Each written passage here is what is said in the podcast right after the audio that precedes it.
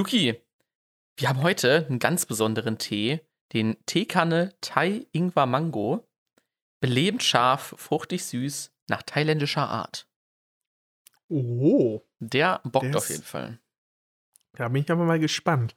Es hört sich sehr, sehr äh, nach Erkältungszeit ein bisschen an, so Ingwer. Ja, aber ich, ich mag diese süße Mangonote da drin, die ist echt nice. Und äh, ich habe jetzt natürlich nicht die Ziehzeit vorgelesen, weil wir uns hier wirklich an die fünf bis acht Minuten Ziehzeit halten müssen, weil sonst äh, brennt dir der Tee einfach alles weg.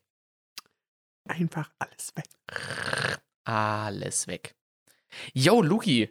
Alter, die, die Folge, ne, die kam richtig gut an, hatte ich das Gefühl. Bei den Letzte Leuten. Folge. Ja, ich hatte, ich habe richtig viel Feedback bekommen äh, zu den unterschiedlichsten Themen, hier zu unserem Red Oh, Bull super. Talk und äh, zu unserem ganzen Rotwein-Kram, den, ich, da- den ich da noch erzählt hatte, den Tipp. Ja, habe ich ein bisschen, ein bisschen Feedback bekommen, äh, auch zu anderen Sachen. Das würde ich sagen, hören wir uns einfach mal an, nachdem ich gesagt habe, was wir heute für einen Tag haben. Ja, komm, komm hier, die, die drei Ts wieder, ne? Die drei Ts.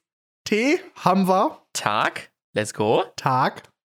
Heute ist wieder mal der altbekannte Montag. Schöner Release Day. 19. April 2021. Und heute ist der Tag des Wäscheaufhängens. Ah, einen ganzen Tag, Leute. Den ganzen Tag Wäsche aufhängen. Hat tatsächlich sogar eine kleine äh, Hintergrundgeschichte, beziehungsweise Mhm. einen Grund.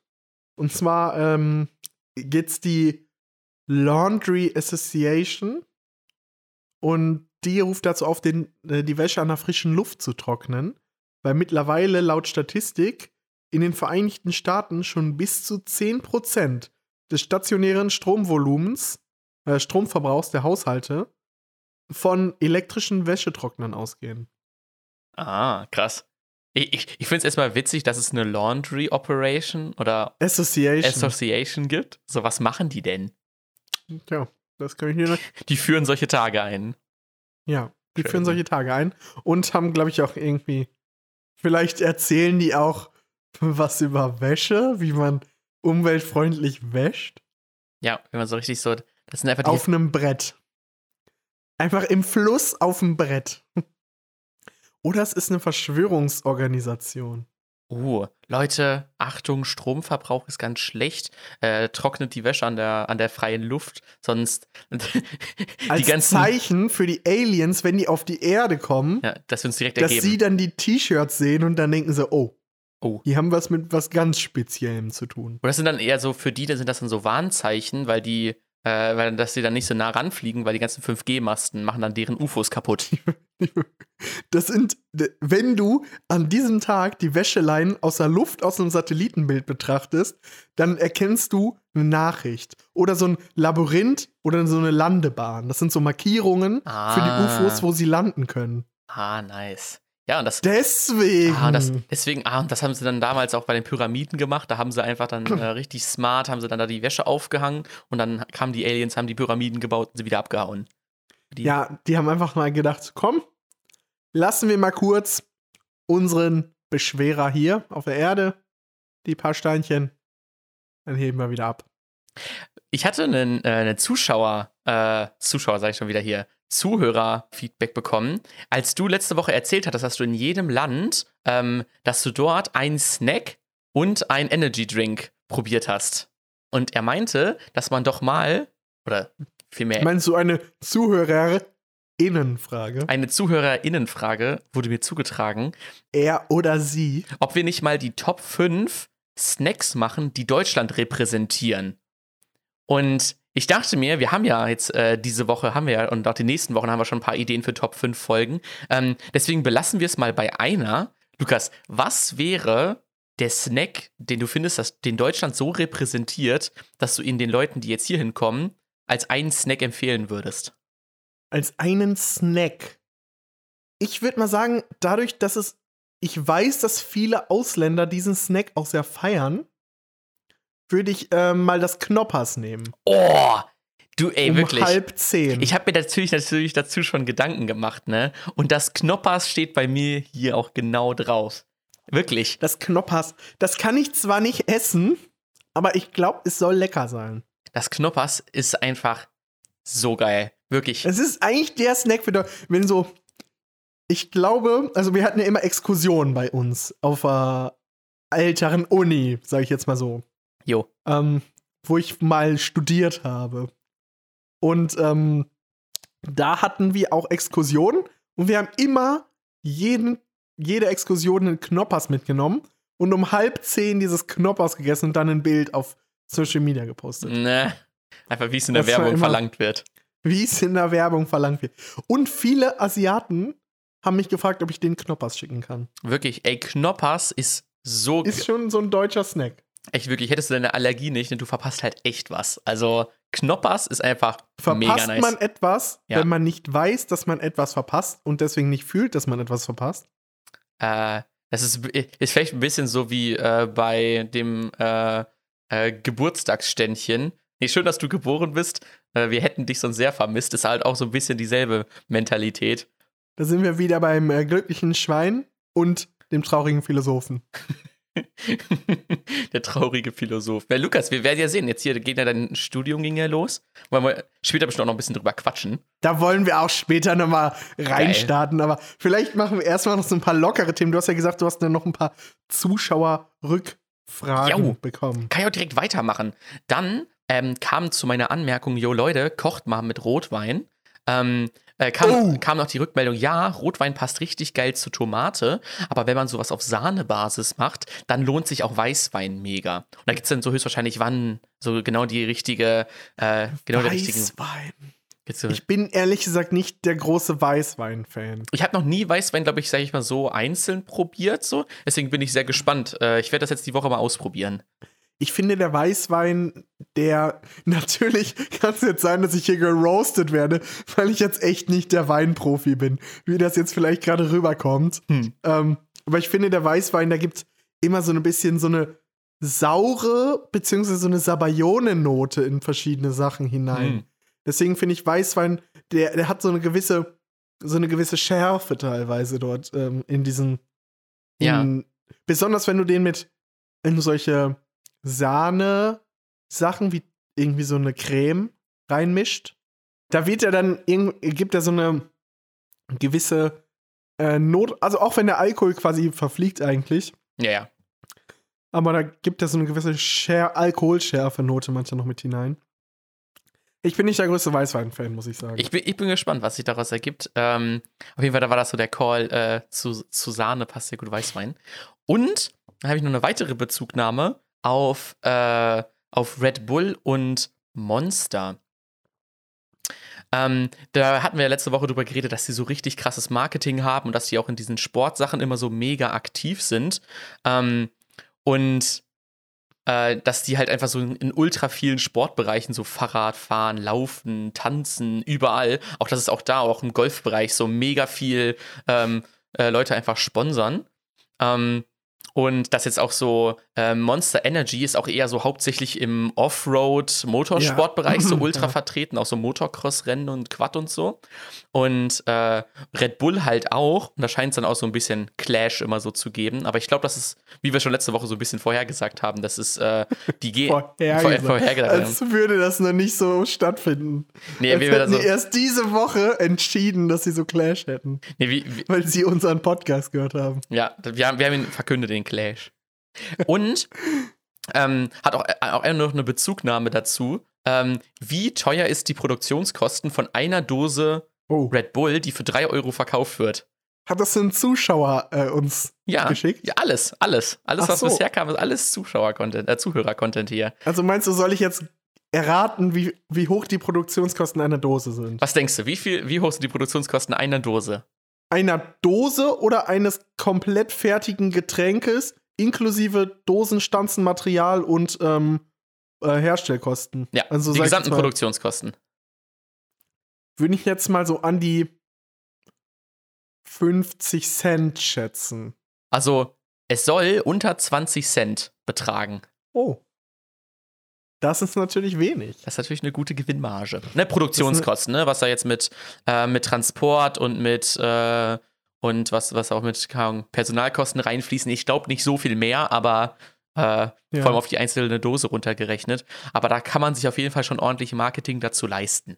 Denke ich mal. Ich finde es interessant. Tatsächlich hatte ich mal eine Vorlesung letztes Semester zum Thema Marketing. Und da hat mich der Prof gefragt, oder beziehungsweise unseren Kurs gefragt, ab welchem Prozentsatz an Gewinn lohnt sich eine Investition? Was würdest du sagen, wie viel Prozent Gewinn muss herausfallen äh, aus dem Produkt, dass du anfängst, das zu produzieren? Was würdest du sagen? Ähm, 5 Prozent? Es sind tatsächlich 20 Prozent. Unter 20 Prozent würde man aus wirtschaftlicher Sicht nicht anfangen, das zu produzieren. Ah, weil, weil man dann ja sein Geld auch einfach anlegen könnte. Und das ist deutlich äh, Beziehungsweise- risikoärmer. Es gibt ähm, auch noch andere Sachen, wie zum Beispiel Produktionsausfall Mhm. oder Engpässe und ähm, Vertragsdetails, sag ich jetzt mal, wenn du einen Lieferengpass hast, dass du dann Kompensationszahlungen zahlen musst. Und um diese Unsicherheiten auszugleichen, brauchst du mindestens 20 Mhm. Prozent Gewinn. Ja, vor allem sonst damit das könntest du dein Geld ist. ja auch einfach irgendwo anlegen, wo du 6% äh, äh, Rendite hast. Ja, Was konservativ. Mit, mit einer hohen, ja, kann man sagen, mit einer hohen, äh, mit einem hohen Risi äh, mit einem geringen Risiko. Und dann hättest du da ja schon mehr Gewinn gemacht als mit deinem eigenen Genau. Unternehmen. Ja, klar, macht Sinn. und dann hast du dann noch 20, äh, hast du dann noch die Unsicherheiten und Produktengpass und ähm, Krass. Lieferschwierigkeiten.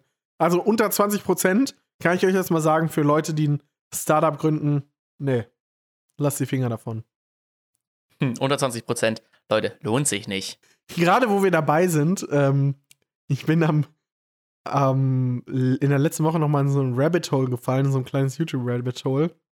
Da war ich dann plötzlich in dieser äh, Millionär mit Mitte 20. Äh, was die besten Tipps oder wie ich meine erste Million gemacht habe. Und dann, da war ich irgendwie da drin und dann habe ich einen Kommentar gelesen. Dann drunter fand ich ziemlich witzig.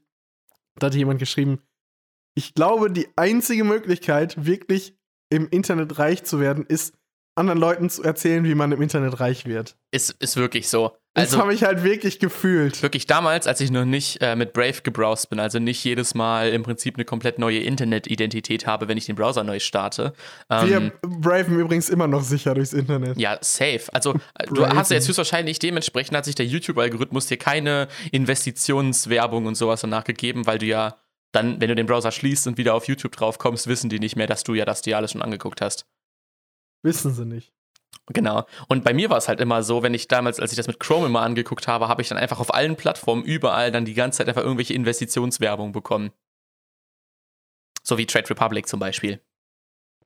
Nice. Nice. Jo, Übrigens, für die, für die Erwähnung des Namens Trade Republic kriegen wir jetzt immer eine nicht näher genannte fünfstellige Summe. nicht näher genannte fünfstellige Summe. Zu Trans aus Transparenzgründen müssen wir das hier natürlich mitteilen. Genau. Ich habe tatsächlich noch ähm, eine Frage an dich, die mir letztens gekommen ist. Nur eine. Wird aber Eine, dünn heute. Vor eine Vorfrage habe ich jetzt noch. Okay, die sp splittet sich in zwei Fragen. Boah, ey Leute, hier, heute gibt es zwei du Fragen. gelegentlich Rittersport? Äh, nee. Sehr selten. Nie? Sehr selten. Aber du hast schon mal Rittersport gegessen. Ja. Wie ist deine Aufmachtechnik einer Rittersport? Oh, ja. Wie ist dein Brechrhythmus? mein, mein Brechrhythmus ist auf jeden Fall erstmal versuchen, mit einem Knack ähm, das äh, Ding so zu brechen, dass gleichzeitig auch unten die Naht aufgeht. Ja, ja, ja. Wenn das, du das zweite- beim ersten Knack Naht. nicht schaffst, wenn du es beim ersten Knack nicht schaffst, ist es so richtig Ist es Pain, Pain. dass dann noch so, so auf, so die dann so irgendwie ist so. wirklich so. Ist so es, wirklich es muss beim ersten Mal aufgehen, ansonsten kannst du die Packung eigentlich wegschmeißen. So, das ist. Macht's keinen Spaß mehr. Die bricht ja bei der, bei der zweiten Naht, sage ich jetzt mal so, bei der, bei der zweiten Sollbruchstelle, bricht ja auch die Verpackung auf, wenn du es geschickt anstellst. Wenn du oben anfängst zu brechen, dann musst du die zweite dann danach brechen und dann ist die erste schon so ein bisschen wabbelig und dann fühlt sich das schon richtig weird an. Genau, dann hast du schon so gar nicht mehr so Wie- Bock auf diesen wie- Teil der Tafel. Wie brichst du denn danach? Isst du die vertikal, horizontal, Stück für Stück, Stück für Stück, also wenn auf jeden Fall Stück für Stück, dann im Prinzip, wenn die Packung offen ist, oder isst du Do Doppelstücke? Nee, wenn- wenn, die Packung erstmal offen ist, dann freue ich mich erstmal, dass sich das alles richtig schön, dass es richtig schön satisfying aufgegangen ist. Und dann mache ich die Packung wieder gerade und dann lege ich die im Prinzip so auf den Tisch und breche so Stück für Stück jedes einzelne Ding erstmal in, äh, in einzelne Stücke, bevor ich Echt? überhaupt die Packung aufmache. Ja, einfach weil es so satisfying ist, dieses so einfach, sag ich mal, das so auf den Tisch zu drücken und dann hochzuheben und in dem Moment wo so, so knackt einfach so perfekt einfach knackt das Brichst du dann erst die lange Seite oder die kurze Seite?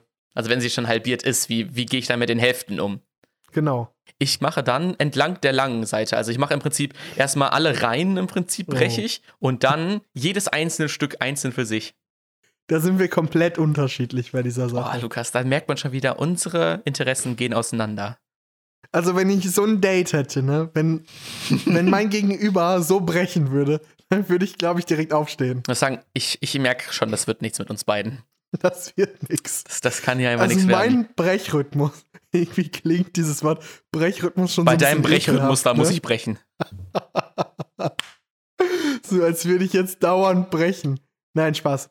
Scherz, Scherz. Scherz. Ähm, auf jeden Fall, ich mache das immer so. Ich breche genauso wie du erstmal die obere Seite einmal komplett auf, dass sie aufgeht. Dann ist ja noch dieses Doppelstück, sag ich jetzt mal, in der kurzen Seite. Das breche ich erstmal in der Mitte und dann nehme ich immer zwei Stücke auf einmal, sag ich mal. Weil es sind ja, ähm, die kannst du ja perfekt durchbrechen in der Mitte. Das sind ja immer so vier Stücke. Mhm. Und dann breche ich die in der Hälfte durch und esse dann zwei, zwei, also zwei Stücke und zwei Stücke. Und dann breche ich die nächste Seite nochmal komplett. Also wenn, dann gehe ich wieder auf die lange Seite. Da breche ich dann die erste Linie wieder auf. Dann zerteile ich die auch in zwei, ist dann zwei, zwei. Aber dann wechsle ich an die Seite und breche dann von oben die Seite ab, äh, also von, von der Seite, sage ich jetzt mal, zur Mitte hin. Weil dann habe ich direkt zwei Stücke immer. Mhm. Und dann kann ich die so abbrechen, dass da nur noch zwei Stücke sind. Und so arbeite ich mich dann durch die Schokolade vor. Das ist so mein, dein, mein, ähm, dein Rittersport-Grind. Das ist meine Zwangsstörung. So muss das machen. Wenn es jemand anders macht, dann ist, ist diese Person einfach nichts für dich. Genau. Crazy, ey. Jo. Ich hatte diese Woche was krasses gesehen. Ähm, äh, wir hatten ja von Neuralink, hatten wir ja schon mal gesprochen in unserer 2040er Folge, wo wir so ein bisschen die Zukunft versucht haben zu predikten. Die wollen Dinosaurier lebendig machen. Wirklich, und dann laufen hier einfach der T-Rex durch die Straßen wieder hier. War das das, was du sagen wolltest? Habe ich Ja. dir jetzt deinen Plot versaut? Ja, du hast mir meinen kompletten Plot versaut. Weil, dann stell dir mal vor, dann steht da einfach so in den Zeitungen einfach so drin, äh, Hühner vom T-Rex geklaut, weißt du? So wie der Fuchs, der dann so in solche, solche äh, Käfige einbricht und dann sich so irgendwelche Hühner rausklaut. Dann läuft einfach so ein T-Rex einfach mit so mit solchen Hühnern rum. Nein, Spaß, das soll ich nicht erzählen. Was war das denn? War das wirklich eine Reader-Story? Äh, ich, hab- ich weiß nicht, ich habe das irgendwo irgendwie gelesen, dass äh, irgendein Typ versucht, über Neuralink, beziehungsweise über irgendwie so eine mh, technische Spielerei, die Dinosaurier wieder auf die Erde zu bringen. So, warum? mit Ich weiß es nicht. Ist so. Da hat der Mensch einfach noch eine neue hab- bedrohte ich hab diesen Art, die er Artikel direkt ausrotten kann. Kennst du das, wenn du manchmal auf so einen Artikel klickst, der dich aber eigentlich nicht interessiert, du einfach nur einmal durchscrollst und dann wieder schließt? Jo, jo. Das war so ein Artikel. Ah, kennt man, kennt man. Da Da, habe ich einfach nur diese Überschrift gelesen, habe ich die ersten Zeilen gelesen und dachte, ja, doch nicht so interessant. Nee. aber Wahrscheinlich war es einfach nicht interessant. hatte ich geklickbaitet, aber dann auch nicht weiter begeistert. Ja, Clickbait ist ganz schlimm manchmal. Nee, was ich eigentlich äh, sagen wollte, ist, ich habe äh, so ein neues Update, hat Neuralink äh, veröffentlicht. Ähm, die haben jetzt diese, diese, ähm, diese Anschlüsse von diesem Chip im Prinzip, ähm, haben sie jetzt in Affenköpfe implantiert und haben erstmal, USB-C ja, USB-C und Lightning sogar beide. Richtig nice. oder Micro-USB. Und dann, ja, und haben dann ähm, äh, erstmal aufgezeichnet, wie ein Affe so mit so einem äh, mit so einem Controller, mit so einem Joystick ähm, so Aufgaben gelöst hat. Und dann haben die dem natürlich immer, keine Ahnung, was zu essen gegeben oder so, damit er das dann halt einfach lernt, wie er das macht, so, ne? Und haben dann. Aber das aufgezeichnet, haben dann daraus im Prinzip ein Programm entwickelt, das dann basierend auf den Gehirnströmen dann vorhersagen soll, was der Affe denn dann macht. Also sie konnten ja wissen, okay, das Gehirn reagiert so und so, wenn er äh, mit dem Joystick nach oben geht. Und was sie dann gemacht haben, ist, sie haben das, den Joystick ausgestöpselt und haben dann nur die Gehirnströme genommen und der Affe konnte trotzdem den Joystick noch bewegen, aber hat nicht hinten diese, aber war halt nicht eingestöpselt. Und haben dann versucht vorherzusagen, wohin bewegt sich die Maus oder das, was er gesteuert hat, jetzt hin. Und der Affe hat das so gemacht wie sonst auch, obwohl der Joystick ausgesteckt war. Das heißt, er hat nur mit seinen Gedanken, hat er diesen Computer bedient. Leel. Also wenn man sich jetzt das vergleicht mit beim letzten Mal, haben sie bei ähm, haben äh, haben sie bei Schweinen ähm, haben sie äh, einfach nur die Gehirnströme ausgelesen und haben gesagt, ja, wenn die Nase den Boden berührt, dann piept es einmal. Und jetzt sind sie bei Affen, die einen Computer steuern, ohne ähm, äh, äh ohne dass er äh, das wirklich bedient, sondern er tut nur so, als würde er es bedienen und die Gehirnströme sind halt identisch und deswegen können sie einfach dann den Computer ihn bedienen lassen. Ich, deswegen, ich bin so gespannt, wie das jetzt, sage ich jetzt mal, die, die nächsten Jahre entwickelt. Ähm, ich bin auch mal gespannt. Aber ich glaube, die Menschen sind erstmal skeptisch. Ja, total. Natürlich. Ich weiß nicht, ich weiß nicht, ob Neuralink noch ein bisschen zu früh für die für seine Zeit ist. Ich glaube nicht, dass es so ein, so ein Alltagsgadget wird. Also erst, das erste Ziel ist ja wirklich, Leuten, die nicht mehr laufen können, weil sie irgendwelche ähm, irgendwelche Nerven im Rückenmark oder crazy. sowas nicht, äh, nicht mehr richtig übertragen, dass man dann, sage ich mal, so einen so, so einen WLAN-Repeater im Rücken verbaut. Ja, ja, ja. so ein Nerven-Repeater. Ja. Die, diese Assistants, die Voice Assistants sind ja auch schon ziemlich lange auf dem Markt. Mhm. Und die haben auch nicht so den heftigen revolutionären Fortschritt hingelegt. Ja, weil es halt unpraktisch ist, das, was du willst, in Worte zu ver verpacken. Ja. Und dann muss das Ding auch noch ähm, dich verstehen. Aber da hast du mir einen richtig guten Tipp gegeben. Man muss einfach richtig abwertend mit seinen Voice Assistants reden. Dann verstehen die einen besser. Es ist wirklich so. Probiert das mal aus. Ihr müsst einfach mal richtig genervt mit eurer ich will jetzt mal nicht irgendeinen Namen sagen, um das jetzt nicht zu triggern, falls ihr in dem, falls ihr in Voice Assistant in Mit eurem Raum Bixby. sagt. Sag, sagen wir mal Bixby. Müsst ihr richtig genervt singen, so Bixby, macht das. So als würdet ja. ihr richtig, richtig Ihr müsst am Ende tiefer werden mit der Stimme. Wenn ihr Bixby versteht er nicht. Bixby, ja. das versteht er. Und Bixby. Wirklich, ey, seitdem ich mit meinem äh, Jetzt mit meinem, mach doch mit meinem Google Assistant so rede, versteht er mich immer. Ja, das ist der Grind. Also, er, er wurde so programmiert, dass er, sag ich jetzt mal, auf sehr herrisches Verhalten besser reagiert. Ja, total. Total. Also es, es, klingt, es klingt schon brutal, wenn ihr so mit dem redet. Aber er hört. ich habe natürlich diese Woche das erste Mal ein Testzentrum ausprobiert. Ich weiß nicht, ob du jemals schon mal im Corona-Testzentrum warst. Machst du jetzt ein Corona-Testzentrum-Review? Review. Ein Bekannter von meiner Mom hat alle Testzentren reviewed im Umkreis, weil sie nichts anderes zu tun hatten, als erstmal alle Testzentren zu testen, weil sonst können die ja nichts testen momentan. Ah. Und da haben die immer eine, eine sag ich jetzt mal, eine Bewertung für dieses Testzentrum gemacht. Ah. Und gesagt so, ah, okay, dieses Testzentrum und dieses Testzentrum war besser, weil das und das. Was kam jetzt raus? War es over, overrated oder underrated? Äh, also mein Testzentrum war laut dem, was ich besucht habe, ein ganz gutes Testzentrum. Mm. Aber es geht ziemlich erstaunlich schnell in dem Testzentrum, zumindest da, wo ich war. Ich war da, glaube ich, fünf Minuten drin oder so. Ja. Personalausweis gezeigt, eben in die Kabine rein, Stäbchen in die Nase gerammt, einmal durch das Gehirn hinten durchgestoßen und dann wieder raus. Immer so richtig von, von der. Ergebnis kriegst du per E-Mail, dachte ich so, ja. Das ist halt echt stark. Was Sinnvolles. Das ist halt echt stark. Du kannst da einfach hingehen, du testest dich die, und dann schicken die dir einfach eine E-Mail. Du kannst einfach schon weg. Das ist richtig nice. Ich hätte in Deutschland gedacht, dass man warten muss. Ja. In irgendwie Privatsphäre oder so. Müsst du 15 Minuten in so einer riesen Halle warten. Das ist ja auch das, Ding, ne? E-Mail ist ja eigentlich, wird eigentlich nicht als sicherer Kommunikationsweg äh, gesehen. Deswegen ähm, bin ich, war ich auch sehr überrascht, dass das so ist. Aber. Das Lustige war ja, dass ähm, mein Prof aus der neuen Uni auch erzählt hatte, dass die schon so sechs, sieben Jahre versucht hatten, so eine digitale Lehre anzubieten. So eine asynchrone Lehre. Aber das immer abgelehnt wurde wegen Datenschutz. Mhm. Und das jetzt einfach geht. Jetzt so Corona. Ja, geht übrigens doch, Leute. ich glaube, ich nur verarscht. Wir hatten nur keinen Bock eigentlich. uns damit richtig auseinanderzusetzen und einen sicheren Weg zu finden. Deswegen dachten wir uns einfach, hey, sparen wir uns den Aufwand. Story of Germany.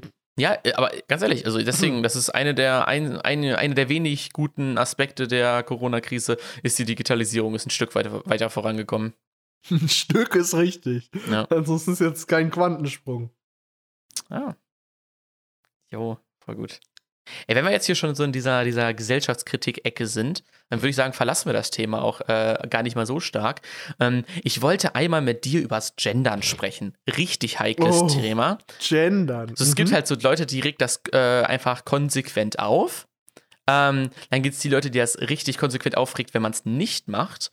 Ähm, und es gibt die Leute, die sich so sagen, Alter, mir doch egal. Und die werden dann einfach nur von den Leuten einfach angegrantet, die das ganz wichtig finden. Aber denen ist es dann halt so trotzdem egal. Ich glaube, das ist jetzt ein Thema, wo die Hörer so aufschrecken und jetzt schon auf, innerlich auf Krawall gebürstet sind, weil egal was ich jetzt sage, es kann für Genau. die einen oder anderen nur falsch sein. Und jetzt, jetzt kommen wir mal kurz einmal, deswegen äh, ganz ruhig, ganz ruhig, wir werden jetzt hier nicht äh, drüber reden, was ethisch das Richtigste ist, sondern es geht nur. Entweder wird gleich jemand in seinem Auto schreien, ja, das fühle ich, oder jemand wird einfach das Handy sagen, aus dem Auto "Ui, schmeißen. ich fühle mich nicht gleichgestellt, wenn das so ist. Genau. Und darüber wollen wir gar nicht reden, sondern es geht für mich nur gerade einmal um Pragmatismus. Ähm, weil letztendlich am Ende wird sich das durchsetzen, was für alle Menschen am praktischsten ist und nicht das, was am politisch korrektesten ist. Glaube ich tatsächlich nicht. Ich glaube schon, dass Weil ich es das schon, weil es gibt viele Sachen, die sich durchgesetzt haben, obwohl sie nicht praktisch sind, sondern weil sie moralisch vertretbar sind. ja, aber Deswegen also okay, denke okay. ich nicht, dass ich beim Gendern wird sich, das wird sich durchsetzen. Da bin ich ziemlich Hm, fest ich, von ich, da- das überzeugt. meinte ich auch gar nicht. Dass, dass sich Gendern allgemein durchsetzen wird, da bin ich auch relativ überzeugt von. Das meinte ich nämlich nicht. Sondern welche Art des Genderns wird sich durchsetzen? Weil gefühlt macht das jeder anders. Manche machen Sternchen, manche machen Slash, manche machen äh, neutrale Formen, manche machen das so, dass sie erst die weibliche Form nennen, dann ein und und dann die männliche Form. Also äh, äh, liebe Studentinnen und Studenten zum Beispiel. Und das ist ja zum Beispiel, das mit den Studentinnen und Studenten ist ja nicht praktisch, weil es so mega lang ist. lang ist. Dann das mit dieser Kunstpause mit StudentInnen Innen. finde ich auch sehr gewöhnungsbedürftig zu sprechen. Ähm, kann aber sein, dass sich das mit der Zeit einfach durchsetzt, weil es halt einfach normaler wird, das so zu sagen. Da höre ich auch eigentlich die meisten, sage ich jetzt mal, im Podcast-Game, wenn man jetzt Kollegen sich mal anhört, KollegInnen. KollegInnen sich mal anhört natürlich. Sorry for offense Ja, hier. das ist ja das Ding. Es ist halt nicht praktisch, weil man es halt super lange gewohnt ist. KollegInnen. Ja. Ähm, da ist es am meisten vertreten, wenn man jetzt diese Pause dazwischen macht. Aber ich habe tatsächlich jetzt noch mal einen anderen Aspekt gehört letztens. Und zwar, dass es jetzt einen Doppelpunkt, also dass es irgendwie Kolleg Doppelpunkt innen gibt, weil für barrierefreies Lesen, es gibt ja einige Mhm. ähm, Ja. Seh, wie, wie spricht man das jetzt politisch korrekt aus? Blinde? Ist es noch äh, Kann man das noch seh- sagen? äh, beeinträchtigte äh, seh sehbeeinträchtigt? oder pe- Menschen mit äh, beeinträchtigtem Sehvermögen. Genauso. Ah. Menschen mit beeinträchtigtem Sehvermögen äh, le lesen den Text sich vor Mhm. und deswegen müssen dann auf solchen barrierefreien Seiten muss ein Doppelpunkt sein, Ja. damit der, damit der ähm, Vorleser, sag ich jetzt mal, sagt, Ko Kolleg Doppelpunkt innen. Und wenn du das einfach nur mit einem Leerzeichen machst, dann liest er das nicht vor. Genau, dann, dann, dann liest er das ganz komisch vor. Und deswegen, da kommt es halt so ein bisschen auf Pragmatismus an. Und ich habe zum Beispiel schon jetzt E-Mail-Verläufe gesehen, wo darüber gestritten wurde, ob es ein Sternchen oder ein Schrägstrich sein sollte, weil so konsist, dass es überall gleich ist, wollten alle. Aber es gibt ja noch keine Festlegung jetzt irgendwie von staatlicher Seite oder irgendwie so von wissenschaftlicher Seite, wo man sagt, das ist halt der beste Weg, ähm, woran man sich halten kann. Und solange das halt noch nicht ist, ist halt noch nichts festgegeben. Das heißt, alles, Ich was glaube, jetzt an einer Ge- Uni in meiner Nähe gibt es schon eine einheitliche Festlegung. Ja, genau, aber die sind halt Ähm, nicht, nicht, nicht höher als nur irgendwo lokal. Da hat sich irgendjemand mal gedacht, wir machen das jetzt so, sondern nicht wirklich von oberer Stelle, Hm. weißt du? Oder weiter oben. Einen musst du geben, da bin ich auch noch nicht so richtig im Game drin, dass ich jetzt weiß, was da die richtigen Verordnungen oder Ja. das Beste ist. Weil es ändert sich ja auch recht schnell, teilweise. Und Ja, ich hätte, dieses, dies mit der Kunstpause ist mir eigentlich tatsächlich erst so noch nicht so lange aufgefallen.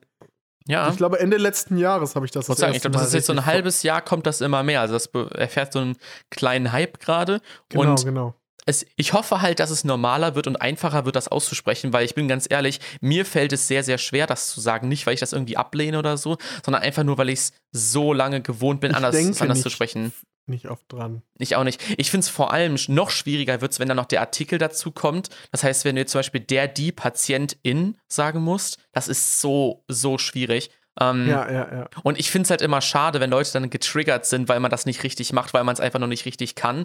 Weil dann kriegt man so eine Grundablehnung gegen das gesamte Thema an sich. Und das wollte ich einmal, einmal angesprochen haben. Nicht das gesamte Das Thema muss- darunter Gleichstellung und sowas. ist Das auf ist zu heftig. sinnvoll, ich. Ja. Ich finde es auf jeden Fall sinnvoll. Ich, Ich weiß auch. auch noch nicht, ich weiß ehrlich gesagt nicht, wie ich mit Artikeln in dem Fall umgehen Du sagst beide. soll. Und sagst auch Kunstpause. Der, die. Der, die Patientin. Aber es gibt ja auch einige Wörter, sag ich jetzt bei Patient, da ist es ja der Patient, die Patientin. Also es gibt ja auch einige Wörter, wo dieses abgehackte ja gar nicht die eine Form darstellt, sag ich mal so. Du meinst Studierende? Ach, ach so, ja, äh, nee, nee, du meinst wirklich, weil ähm, zum Beispiel bei Kunde. Ja, das habe ich genau das Wort ist mir gerade auch eingefallen. Ja. Leel. Kundin. Kunde ja, in. Kund Kundin Ja. Du, Kund du Ja, sprichst es im zum Beispiel- Prinzip aus wie die weibliche Form und machst kurz Und? vor der weiblichen Innenendung machst du dann die Pause. Das finde ich, das find ich zum Beispiel ein bisschen wieder weird. Ich auch, total, total. Weil Patient, da könntest du ja sagen, Patient und Patientin. Aber bei Kund kannst du nicht sagen Kund und Kundin. Genau. Liebe Deswegen, Kundinnen und weiß- Kund. Ja. Also ich Lieber fand, Kund. ich fand's am angenehmsten, fand ich echt dieses Kundinnen und Kunden, also das ganz lange, aber das ist halt so lange, dass es deswegen auch schon wieder unhandlich ist. Ähm, Ich bin auf jeden Fall noch mit liebe Schülerinnen und Schüler aufgewachsen. Ich auch. Und das kann man ja auch grammatikalisch halt komplett ohne neue Regeln ähm, gut machen. Ja. Aber ich bin auf jeden Fall mal gespannt. Und Leute, wenn, wenn Leute das nicht richtig machen und das äh, nicht kategorisch ablehnen, dann äh, frontet die nicht so deswegen. Das ist ein bisschen unangenehm. Bisschen Pain. Bisschen Pain. Ja, wir verlassen mal das Glatteis hier ein ja bisschen. mal sagen. Ich, glaub- ich glaube, wir haben uns ganz gut gehalten, aber äh, Glatteis Ich ist das glaube, bei der einen Fall. oder anderen Stelle sind wir eingebrochen hier, aber ähm, Ir- Irgendwo brichst du immer ein. wo breche ich ein? Voll geil, ey. Jo, Apropos brechen, das wäre die perfekte Überleitung für Rittersport gewesen. Schade. jetzt haben wir es andersrum gemacht. Überleitungskönig verpasst. La, leider, leider was verloren. Jo. Lukas, mein Tee ist schon alle. Mein Tee ist fast alle. Äh, was sagst du denn zu dem Tee? Also ich, ich mag immer so sehr am Anfang, dass er so leicht süßlich ist und gegen Ende, je weiter man zum unteren Teil der Tasse äh, kommt, obwohl ich umgerührt habe, ähm, fängt er aber so richtig schön an zu brennen, aber nicht so stark. Ich finde es irgendwie, ist mal eine nette Abwechslung zu einfach so einem, zu so einem weichen Tee. Finde ich tatsächlich auch. Diese Mischung Mango-Ingwer, die finde ich sehr gelungen. Ich auch. Also, aber hier muss man dann wirklich einmal natürlich aufpassen, dass man die empfohlene Ziehzeit nicht mit unserer altbekannten mal 10 Regel, also beziehungsweise eine Null dranhängen, Regel erweitert, weil mh, der Ingwer natürlich in dem Sinne uns da ein bisschen nicht in die Karten spielt. aber ich finde den natürlich an sich sonst ziemlich rund, also besonders am, im oberen Bereich ist er ziemlich rund, dass unten eine Schärfe in die Tasse kommt, je weiter man trinkt, finde ich in diesem Sinne jetzt gar nicht mal so schlecht. Das finde ich ja noch mal so eine, sag ich jetzt mal, eine, einen Spannungsbogen, der während des Trinkens sich aufbaut bis zum Abschluss dieses Tees.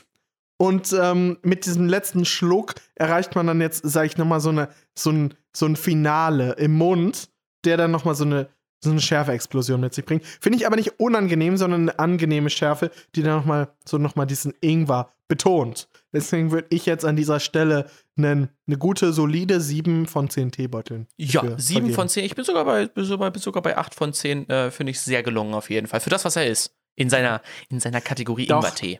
Dann würde ich sagen, wenn wir es unter der Kategorie Ingwertee betrachten, dann würde ich sagen, es ist eigentlich schon so der beste Ingwertee, den ich bisher kenne. Ja, same. Teekanne, wirklich. Die rasieren aber auch wirklich, ey. Oh, Teekanne musst jetzt wieder eine Rechnung schreiben, ne? Weil du den Namen genannt hast. Genau, genau. Wir, wir orientieren uns einfach bei ähm, Trade Republic. Ach ja, Schon wieder Name. Heute wird eine volle Rechnung. Ja, wirklich. Teekanne, Teekanne, Teekanne, Teekanne. Boah, Alter. Ey, das ist so geil, ne? Jedes Mal, wenn ich Teekanne sage, schon wieder, geht hier einfach bei PayPal einfach die Zahl hoch. Teekanne. Ich, ich muss es noch ein paar Mal sagen, das Studio wird ja nächste Woche eingeweiht. Nächste Ja. Woche um diese Zeit äh, sitze ich schon im neuen Studio. Boah, ich bin richtig gespannt, wie dann dort auch. einfach dann die Energy in dem Raum ist. Die Energy. Deswegen brauche ich noch mal ein bisschen Tickerne, Tickerne, Tickerne, Tickerne. Ah, guck mal hier. Wollen wir einen Song auf die Playlist packen? Yo, ich habe richtig Bock auf den Song auf die Playlist. Ich habe ja vor äh, zwei Wochen gesagt, dass der Hebe, oh, jetzt sag ich schon wieder falsch, dass der New Music Friday, warum sage ich immer Hebe Music Selection, will ich immer sagen. Es ist irgendwie Weil die einfach geil ist. der New Music äh, Friday äh, richtig scheiße war und dass da zwar Songs rausgekommen sind, aber die alle nicht so mein Grind waren. Und äh, stimmt nicht. Scheiße. Der Song von Rin war und Schmidt mit Y, ähm, der war doch viel nicer, als ich, als ich beim ersten Mal hören äh, so wahrgenommen habe. Ist halt ein typischer Rin-Song. Ich musste den immer so drei, vier, fünf Mal hören und auf einmal dann wächst der so und ich habe dann auf einmal so richtig Bock auf den Song und den habe ich richtig oft gehört. Der Song heißt Gift und äh, ist richtig, richtig schön und hat eine richtig schöne Melodie. Ich würde jetzt tatsächlich mal einen Song auf die Playlist packen. Nicht wegen der Musik, sondern einfach wegen dem Titel.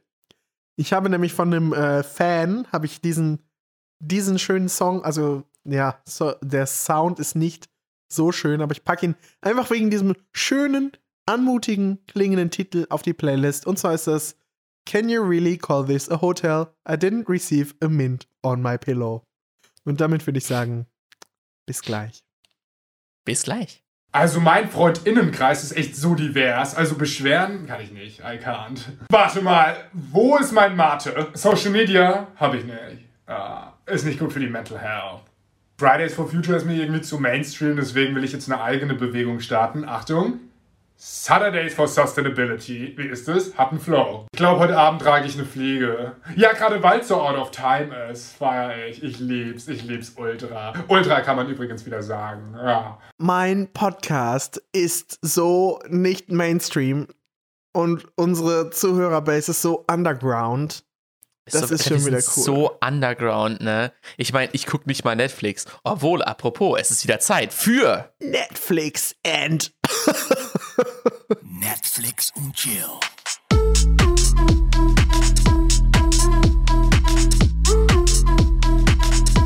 Yo!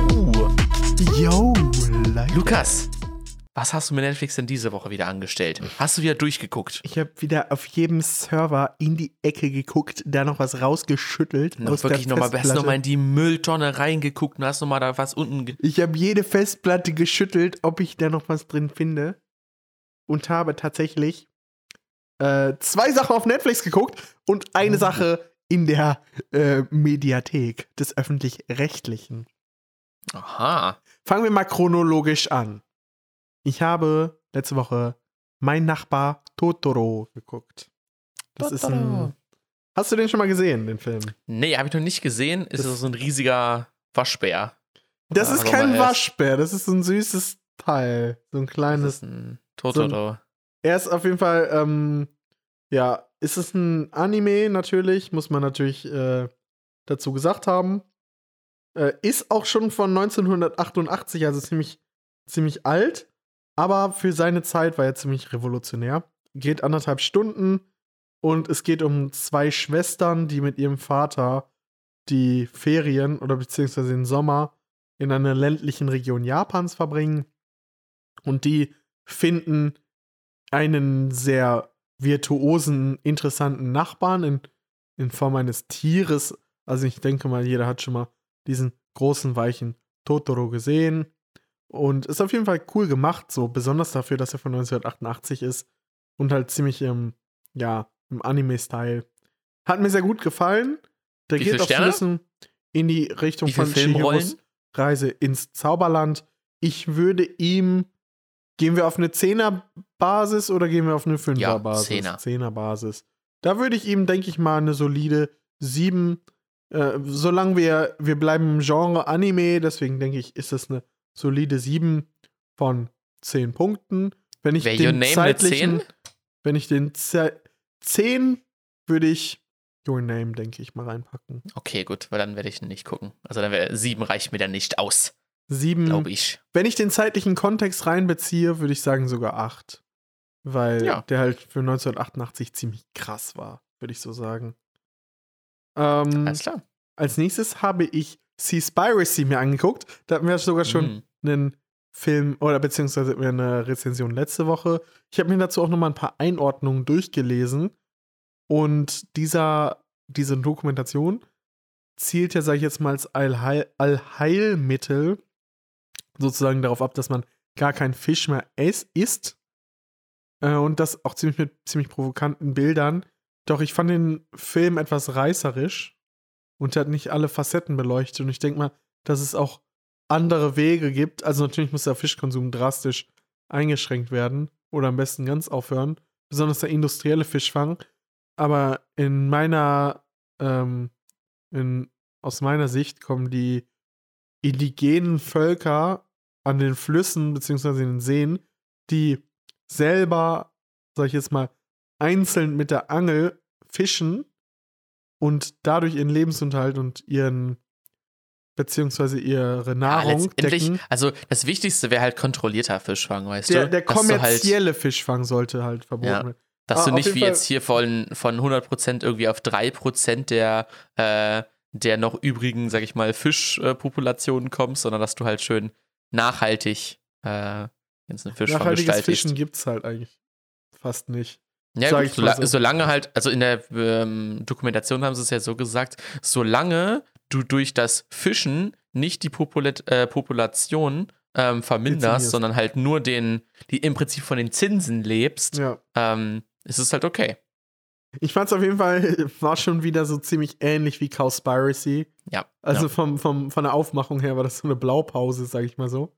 Mit alle Organisationen angeschrieben, genau. War eigentlich genau wie Cowspiracy. Ich Ja. weiß nicht, wie, wie, inwiefern das reißerisch war und inwiefern das wirklich ähm, alles zugetroffen hat. Aber ich fand es auf jeden Fall ziemlich interessant, sich das mal anzusehen und äh, ein paar, auf ein paar Probleme aufmerksam gemacht zu werden. Ich- Aber ich würde das jetzt nicht komplett so abkaufen. Also es ist natürlich ein bisschen Effekthascherei auch dabei. Deswegen würde ich ihm, denke ich mal, von zehn Filmrollen tatsächlich nur sechs geben. Ja. Ähm, wie fandest du denn diese, diese Zahlen, die da so genannt wurden, dass du zum Beispiel, ähm, wo dann so gesagt wird, ja, was an drei Monaten an Öl ähm, äh, durch diesen, ähm, durch diese Ölkatastrophe Ja. an dieser äh, Farm oder äh, wie heißt es mal, ähm, an der Öl, Ölbohrstelle, ähm, dass das so irgendwie so, Ahnung, so vielleicht so ein Prozent von einem Tag Fischfang auf der gesamten Welt vergleichbar war. Oder so. Ich, fand weiß ein jetzt paar genau, wie der Zahlen- Vergleich war. Ja, ich weiß, was du meinst. Du hast es ziemlich gut wiedergegeben dafür, dass es schon ein bisschen zurückliegt. Ein paar Zahlen fand ich ein bisschen, äh, bisschen unrealistisch. Besonders auch, die eine Zahl hat mich sehr nachdenklich gestimmt. Da haben sie darüber geredet, durch diese Netze, die auf dem Boden sind, sag ich jetzt mal, die auf dem Boden geschleift werden, wird ja, sag ich jetzt mal, der, der Meeresboden aufgewühlt, beziehungsweise werden die Mhm. Korallenriffe Ja. Und da hatten die irgendwie gesagt, dass das mehrere tausend Fußballfelder am Tag sind, die dadurch zerstört werden. Irgendwie 2500 Fußballfelder in der Mhm. Sekunde oder in einer Minute oder irgendwie eine extrem große Zahl. Und da dachte ich mir, so tief, das Meer ist doch nur an den Küsten so tief, dass da diese Fischernetze drauf hängen bleiben. Ja, ja. Weil die, die bleiben, die sind ja nicht in 600, 700, 1000 Meter Tiefe. Die sind ja in, dann in, sag ich jetzt mal, 50, 60 Meter Tiefe. Aber so viel Fläche gibt es ja gar nicht an den Küsten, dass das stimmen kann. Aber Ich denke mal, da Also- wurde ein bisschen hochgerechnet. Also ich kann mir auch nicht ganz, also ich kann, ich konnte es leider halt nicht irgendwie einordnen, wie viel, also dass es so mehrere tausend Fußballfelder sein sollen, wie groß das, sage ich mal, letztendlich wirklich ist, weißt du, wenn du jetzt, sage ich mal, so dir alle Küsten anguckst und einmal rauszoomst, wie viel ist das denn dann täglich davon, ähm, konnte ich halt null einschätzen. Deswegen hat mir diese, die, so, man kann sich an Fußballfeldern ganz gut vorstellen, wie viel das wohl ist, aber im Vergleich zur Erde konnte ich mir das irgendwie nicht Ich vorstellen. weiß, was du meinst. So, aber naja, Aber ich denke mal, da egal. ist jetzt nicht. Dazu habe ich tatsächlich sogar noch. Ich habe am Freitag mal kurz in die Sendung im Neo Magazin Royal, war das, glaube ich, reingeguckt. Und da haben sie über die Sandmafia gesprochen. Also, dass Sand ein sehr knappes Gut ist.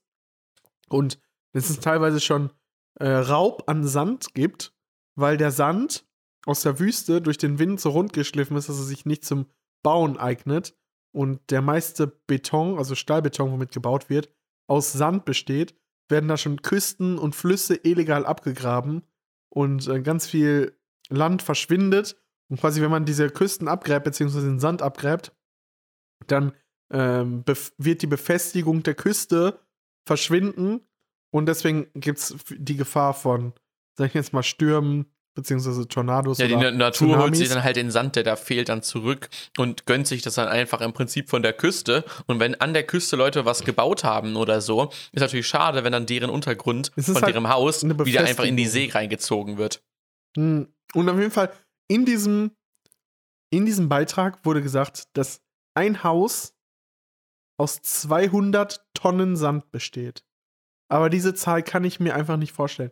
Ich kann mir nicht vorstellen, dass es 200 Tonnen sind. Ich habe versucht, das zu recherchieren und mal versucht, eigene Berechnungen anzustellen. Aber ich kann mir nicht vorstellen, dass es 200 Tonnen Sand für ein Haus braucht. Das ist Echt? einfach viel zu hoch für mich. Ich finde es aber auch wichtig, dass man dann solch, solch, mal solche Sachen, wenn man schon sowas vorrechnet oder sagt so, ja, das sind dann halt zwei, 200 Tonnen auf so ein Einfamilienhaus, so eine ganz kurze Rechnung, wie man da drauf kommt. So, oder wenigstens auch, eine Quelle. Weil ich fand diese 200 Tonnen fand ich schon ziemlich weird. Ja. Deswegen, ich finde es immer gut, wenn man solche Zahlen zwar nennt, aber man sollte sie auch richtig einordnen und dann auch das seine Quellen genau angeben, woher man diese Information so. halt hat. Ja. Das finde ich auch so.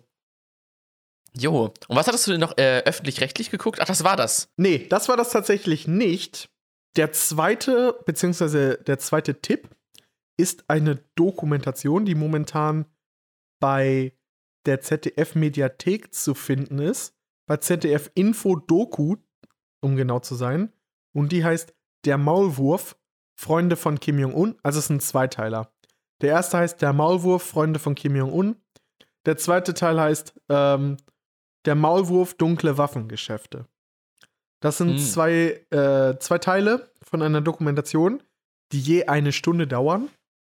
Und da geht es um einen norwegischen Bürger, der von einer staatlichen Rente lebt, der sich über zehn Jahre undercover in eine nordkoreanische Freundesgruppe, beziehungsweise ähm, es gibt Sympathisanten für Nordkorea, die sich in Vereinigungen zusammenschließen und die hat er unterwandert über zehn Jahre, hat das von Anfang an mit Kamera und versteckter Kamera dokumentiert, war auch teilweise in Nordkorea hat auch hochrangige Menschen getroffen. Tatsächlich sogar die Hauptdokumentation geht um einen Spanier, der in Nordkorea quasi das Recht genießt, als Außenbeauftragter unterwegs zu sein, der nach Nordkorea ein- und ausreisen kann, wie er möchte und quasi übergelaufen ist damals.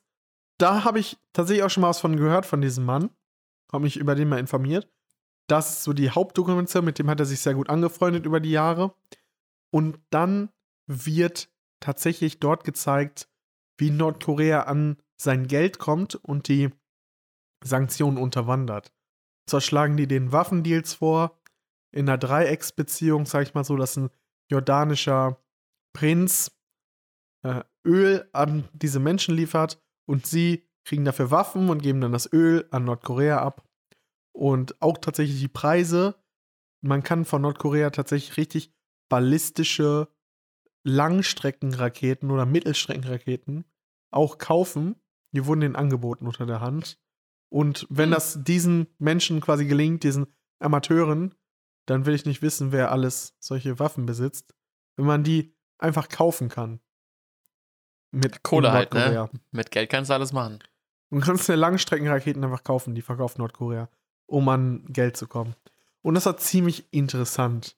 Ich fand es auch schon wild, als diese ganzen äh, News rauskamen, dass man sich jetzt mit dem 3D-Drucker einfach so, einfach so Sturmgewehre drucken kann und so. Das ist äh, verrückt alles. Das hat ja der eine Attentäter von Halle, glaube ich. Ja. Hat sich ja eine Pistole aus einem 3D-Drucker, glaube ich, ausgedruckt. So, äh, wild eigentlich. Das ist schon richtig weird. Ja. Aber ich finde es auf jeden Fall, das war eine sehr, sehr interessante Dokumentation. Die ist sehr empfehlenswert. Und auch ziemlich gut gemacht, über zehn Jahre gefilmt. Er hat seiner Frau tatsächlich nichts davon erzählt. Sie war ziemlich sauer am Ende, als es rausgekommen ist, was er die ganze Zeit gemacht hat. Und ähm, ja, da hat er zehn Jahre seines Lebens drauf verbracht, um diese Dokumentation rauszubringen. Und die läuft einfach im, ja, auf, in der Mediathek oder die lief, glaube ich, um 0.40 Uhr irgendwann mal im ZDF. Zur Und besten Sendezeit. Ich habe einen Kommentar gelesen, wo die dann meinten, das ist richtig gutes Fernsehen. Dafür ist, ist gerne, dafür gibt man gerne quasi Steuergelder aus. Und damit die Zuschauer das nicht merken und nur diese in der besten Sendezeit die Nutella-Werbung oder den, äh, den heile Welt-Krimi sehen, läuft das dann halt zu dieser Ur Unzeit, damit die Zuschauer nicht sehen, was Fernsehen eigentlich leisten könnte. Ja, es ist, das ist schon. Tja, aber dafür kann man es in der Mediathek gucken. Das ist ja sowieso on demand. Das ist ja sowieso das, was eigentlich, was eigentlich die meisten jetzt mittlerweile wollen. Genau. Deswegen ist sowieso die Sendezeit eigentlich dann mittlerweile relativ egal.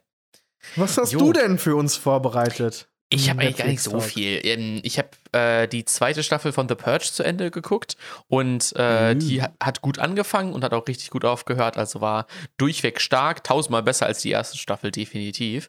Ähm, und äh, deswegen war sehr, sehr nice auch, ist auch zu einem coolen Ende gekommen. Dann habe ich die Woche ähm, noch einen Film geguckt, ähm, der heißt Gifted oder auf Deutsch heißt der Begabt, die Gleichung des Lebens. Ähm, Oh. Ähm, es geht im Prinzip darum, dass äh, eine, ein siebenjähriges Mädchen ähm, äh, ist, äh, ist ein Mathe-Genie und äh, hat deswegen so, sag ich mal, so ein paar soziale Probleme, ähm, aber kommt eigentlich sozial sogar eigentlich ganz gut klar. Kommt jetzt halt in die Schule ähm, und der Vater wusste halt, dass sie äh, dass sie zu schlau ist im Prinzip, um dort äh, richtig unterrichtet zu werden. Ähm, aber möchte halt, dass sie dorthin kommt, damit sie ein, äh, ein normales Leben, dass sie Freunde haben kann. Weil im Prinzip die Mutter, die ist verstorben und äh, die hatte halt, ähm, sage ich mal, eine ganz schwierige Kindheit, weil sie einfach keine Freunde hatte, weil sie einfach nur mit ihrer, mit einer ähnlichen Begabung einfach nur die ganze Zeit durchgepeitscht wurde. Und das ist ein total süßer, auch am Ende sehr, sehr trauriger, äh, lieber Film, ähm, äh, den ich sehr empfehlen kann. Der war auf jeden Fall sehr, sehr toll. Hat jetzt nicht die krass intensivste Handlung oder so, ähm, sondern war einfach nur ein, einfach ein schönes, schönes Ende. War so ein Feel-Good-Film, aber auch ein bisschen traurig. Fresh. Fresh auf jeden Fall. Und weil ich dann danach mir so dachte, so, yo, Alter, das war jetzt, das hat mich jetzt heftig gehittet. Äh, jetzt will ich mal ein bisschen die Seele baumeln lassen und ein bisschen lachen. Habe ich mir ähm, von dem Comedian Louis C.K. auf Netflix ähm, einmal die Show 2017 angeguckt und äh, auch die erste Hälfte ähm, von einer weiteren Show, die, glaube ich, 2015 aufgenommen wurde. Ähm, ist zwar ein bisschen kontrovers, weil der wurde irgendwann mal einfach random so äh, sind so wieder so MeToo-Sachen äh, aufgekommen, wo dann, sag ich mal, der sich einfach irgendwo vor irgendwelchen Frauen entblößt hat und sich einfach eine runtergeholt hat. Was, was man als äh, Star halt so macht, ne? Weird. Weird. Ähm, aber jetzt, sag ich mal, ab, abgesehen von diesen ganzen privaten Kontroversen, sag ich mal, finde ich, finde ich auch mal schwierig, wenn solche, solche Kontroversen dann da sind, ob man dann die Kunst noch würdigen kann. Ähm, oder ob das, sage ich mal, dann immer überschattet wird durch was für ein Mensch das dann war. Ähm, ja, deswegen unabhängig davon auf jeden Fall fand ich die Show super, super witzig. Die ist halt geprägt vom schwarzen Humor, was das nochmal, sage ich mal, mit den ganzen Belästigungssachen nochmal schwieriger macht irgendwie so. Ähm, aber ich fand das, äh, ich, ich fand es sehr, sehr, sehr unterhaltsam. Ähm, bin ich übrigens durch äh, Felix Lobrecht vom Podcast äh, Gemischtes Hack äh, drauf gekommen, weil der feiert den auch mega. Und äh, dachte ich mir, ach komm, guckst du dir mal an. Und äh, ich habe richtig, richtig gut gelacht. Ist nichts für schwache Nerven, ist auch nur auf Englisch.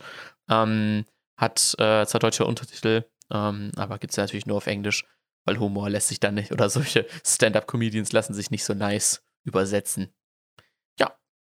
Ansonsten habe ich eigentlich gar nichts mehr zu Netflix and Chill, deswegen würde ich sagen, äh, gehen wir einmal noch mal direkt über zu einem Shoutout. Ich will diese Woche ähm, ein, eine Currywurstbude shoutouten. Ähm, du hattest ja mal vor einigen Folgen so einen Taco-Stand geshoutoutet. Ja. Timos. Und ich möchte diese Woche das Currywerk shoutouten. Das ist äh, ein Currywurstladen ähm, aus dem lieblichen Lemgo. Und äh, die haben auch im Umkreis von Lemgo, ähm, haben die so ein paar ähm, Trucks rumstehen, äh, wo man sich Currywurst holen kann. Und die haben, fahren halt auch so einen richtigen Hipster-Film, so wie der Typ aus dem, äh, wie der Typ aus dem, äh, aus dem Einspieler. Ähm, und haben dann immer so ganz besondere Limonade und Eistee da. Und die haben auch so eine richtig geile Currywurstsoße. Und äh, da habe ich mich so ein bisschen mit denen unterhalten und äh, habe dann diesen Foodtruck entdeckt, der jetzt endlich hier in unserer Stadt steht. Ähm, und äh, yes, äh, war richtig nice. Ähm, war richtig cool. Ich dachte mir, komm, ich schaut heute einfach mal das Currywerk. Wenn ihr richtig Bock auf geile Currywurst habt, äh, dann äh, schaut auf jeden Fall gerne mal vorbei. Fun Fact: Die meisten Currys kann ich nicht essen, weil da Muskatnuss drin ist. Das ist natürlich bitter. Und dann ist auch noch Fleisch in der Currywurst drin. Oh, Ah. fresh. Ganz, ganz, ganz schwierig. Dann würde ich jetzt einfach noch mal eine kurze Story erzählen. Jo, komm. Und würde nahtlos jetzt einfach mal an die letzte Woche anknüpfen. Ich habe ja letzte Woche erzählt, wie wir dann abgeschleppt wurden, nachdem meinem Kumpel das ganze Wasser über den Wrack gelaufen ist. Sagen wir es jetzt mal so.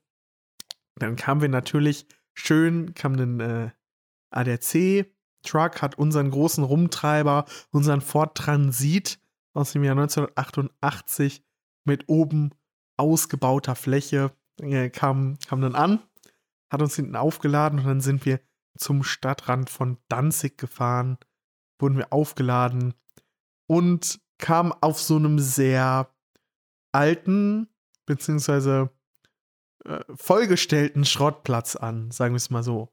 Wo wir dann hingestellt, aufgebockt wurde das Auto und dann haben wir erstmal den Chefe, wir haben ihn Chefe genannt. Aber wäre es nicht so Haben komisch gewesen, wenn es so ein richtig leerer Schrottplatz gewesen wäre, weißt du? Auf jeden Fall. Stell dir mal vor, jemand Es- kauft so einen neuen Schrottplatz und der ist so komplett leer und man so, so hä? Nee, ist ja gar kein Schrott. So stell dir mal vor, du bist so das, du schmeißt so das erste Stück Schrott auf den Schrottplatz. Ist es dann schon ein Schrottplatz? Ist das schon Schrottplatz? Ja, kommt drauf an, wie groß ist der ein Platz Schrottplatz ist. ein Pla Schrottplatz? Auf jeden Fall standen wir auf diesem Schrottplatz. Haben uns erstmal mit Chefe, Chefe ein bisschen angefreundet. Der fuhr natürlich einen dicken Mercedes, wie es sich gehört. Und hat dann gesagt so, yo, okay, ist jetzt Freitag. Das war natürlich auch ein Freitag, wo das passiert ist. Übers Wochenende wird schwierig, an Teile zu kommen, aber ich bemühe mich.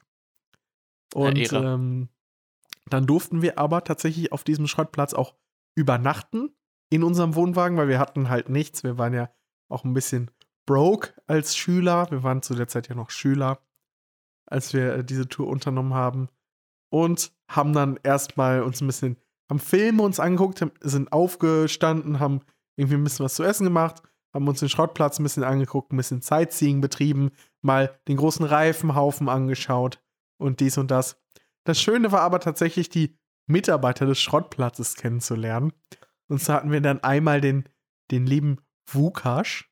Der Wukasch, der kam jeden Tag, also natürlich direkt Lukas Wukasch. Ich würde sagen, Lukas und kleine- Lukas haben dann erstmal auf Bruderschaft kleine- schon getrunken. Genau, er kam an, er konnte kein Wort Englisch und wir kein Wort Polnisch.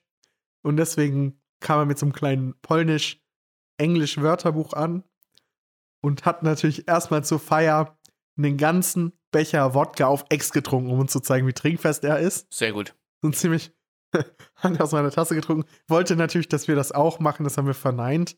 Und er kam immer wieder mit, mit einer Wurst, selbstgebranntem und abends, wenn der Schrottplatz zugemacht hat, der Wukasch hat auch mit seiner Familie auf dem Schrottplatz gewohnt. Da saßen wir zusammen am Tisch. Oder wie die drei Ja, Fragezeichen ich- in so einem Wohnwagen. Nee, er hat, glaube ich, in so einer Hütte gewohnt, da auf dem Schrottplatz. Auf jeden Fall kam er dann an mit seiner Tochter, die ein ganz bisschen gebrochen Englisch konnte, die das, glaube ich, in der Schule gelernt hat. Die war aber, glaube ich, auch erst so 18, so ungefähr unser Alter bei der Stelle. Und dann haben wir mit diesem Wörterbuch, hat seine Familie auf der anderen Seite gesessen und wir auf der einen Seite und haben dann seinen selbstgebrannten Wodka getrunken und äh, polnische Wurst gegessen und uns so den Abend vertrieben. Und ich weiß nicht, ob du schon mal diese Situation hattest, dass du keine gemeinsame Sprache mit irgendwem sprichst. Das ist so eine Hand-Fuß-Kommunikation, wo viel gelacht wird, um die Unsicherheit zu überdecken. ist auf jeden Fall interessant. Und am Nee, nächsten noch Morgen hatte der tatsächlich uns dann der Chef angeboten, dass er uns im Mercedes zum Strand von Danzig fährt. Weil, ähm, ja, wir wollten natürlich schon irgendwas machen. Wenn wir da sind, wollten wir nicht den ganzen Tag auf dem Schrottplatz verbringen. Und dann hat Chef uns in seinem Mercedes mitgenommen und am Strand abgeliefert. Schön polnische Musik gehört, Verdeck aufgemacht und äh, durch die Stadt gecruised mit dem Sch äh, Chef vom Schrottplatz. Und dann sind wir abends wieder zurückgelaufen. Tatsächlich hatte die Story sogar ein kleines Happy End. Wir haben die Teile noch, glaube ich, am Sonntag bekommen, konnten Montag recht früh los und sind dann Richtung Lettland aufgebrochen. Und in Lettland würde ich sagen, ist das nächste Kapitel, was ich dann nächste Woche erzähle. Uh. Aber was mir gerade als Idee noch, äh, also als Einwurf noch kam, ich wollte dich aber nicht unterbrechen, war, kennst du das, wenn du so beim Dönerladen reinkommst und einfach dann, yo, Chef, damit Chef angesprochen wirst? Chef? Chef? Äh, ja, ja. Das Was willst du, Chef? Weißt du? Ne? Chef. Chef, ne? und dann denke ich mir, Apropos, warum, warum sollte ich, ich denn, äh, darauf wollte ich nur warte, warum sollte ich denn dann äh, Karriere machen, wenn ich einfach von meinem Dönermann eh Chef, Chef, genannt geht. werde. So mehr Anerkennung brauchst du doch eigentlich im Leben nicht. Mehr brauchst du einfach weich. Einfach, einfach weich. Einfach weich, einfach weich bleiben. Apropos Bleib weich bleiben. Apropos, ich muss noch mal eine kleine Sache einwerfen. Ich war natürlich wieder bei meinem Haardealer des Vertrauens, mein Friseur. Äh, an dieser Stelle Grüße gehen raus an meinen Friseur. Hussein, natürlich der Gute. Er, ich bin jetzt offiziell im Kreis der erlauchten Kunden. Wenn ich reinkomme, weiß ich schon, was, weiß er schon, was ich will.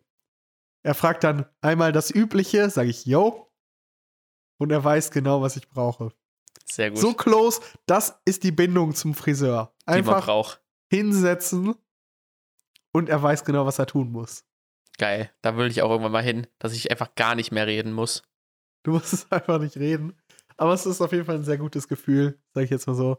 Wenn der dein Friseur dich so gut kennt, dass er genau weiß, was, was er zu tun hat. Was du brauchst. Okay, nice. Lukas, du hattest ja jetzt diese Woche deine erste Vorlesung von deinem neuen Studiengang Technik und Philosophie. Genau. Und ich bin mal gespannt, was, wo, worum wird es jetzt erstmal in deinem ersten Semester allgemein gehen? Ähm, und welche Erwartungen so hast du so an die einzelnen Fächer? Ich hatte jetzt tatsächlich schon meine erste Vorlesung, meinen ersten Vorlesungstag. Der Dienstag ist immer mein Arbeitstag, deswegen habe ich jetzt einen Tag komplette Vorlesung schon gehabt. Und ich kann ja mal eben mal äh, meine Module kurz ah. vorstellen oder beziehungsweise das, ja, was ich habe. Gut. Und zwar ist das zum einen die Einführung in die Philosophie Handeln und Verstehen. Das ist mein, mein erster Punkt, sage ich jetzt mal so, beziehungsweise mein erste, meine erste große Veranstaltung, die ich habe. Und das ist wirklich eine Einführung in die praktische Philosophie. Also die Philosophie wird ja in zwei große Teile unterteilt, in die theoretische Philosophie und in die praktische Philosophie. Die praktische Philosophie ist hierbei eher zu verstehen als eine Philosophie des Handelns, beziehungsweise eine anwendungsorientierte Philosophie, die sich um das Thema, sag ich jetzt mal, Moralethik, beziehungsweise ähm, politisch, äh, politischer, politische Philosophie dreht und noch andere anwendungsbezogene ähm, Philosophie. Also die grundsätzliche, keine Ahnung, Existenztheorie, die fällt dann eher unter die theoretischen Sachen. Genau, also die Erkenntnistheorie und äh, die, ja, andere Philosophie, die eher Richtung Theorie geht, über, die, über Selbsterkennung und was kann ich wissen, was ist richtig oder beziehungsweise was ist gut und was ist schlecht. Das ist die theoretische Philosophie und die anwendungsorientierte ist halt die praktische Philosophie. Dazu habe ich ein Einführungsseminar.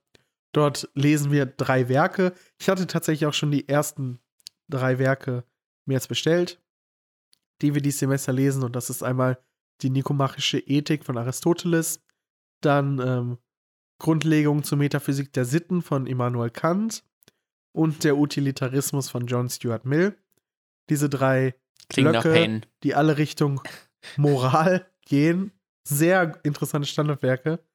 Die werden wir dieses Semester lesen. Davon verspreche ich mir eigentlich eher einen Überblick über die Moralphilosophie und äh, denke mal, es wird auch eher in Richtung Ethik und Moralphilosophie in dem Sinne gehen.